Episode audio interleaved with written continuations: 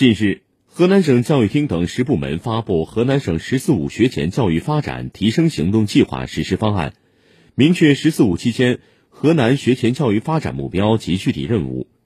到二零二五年，全省学前教育毛入园率达到百分之九十三以上，普惠性幼儿园覆盖率达到百分之八十五以上，公办园在园幼儿占比达到百分之五十以上。到二零二五年，全省增加四十万个普通高中学位，推动高中阶段毛入学率达到百分之九十三点五以上。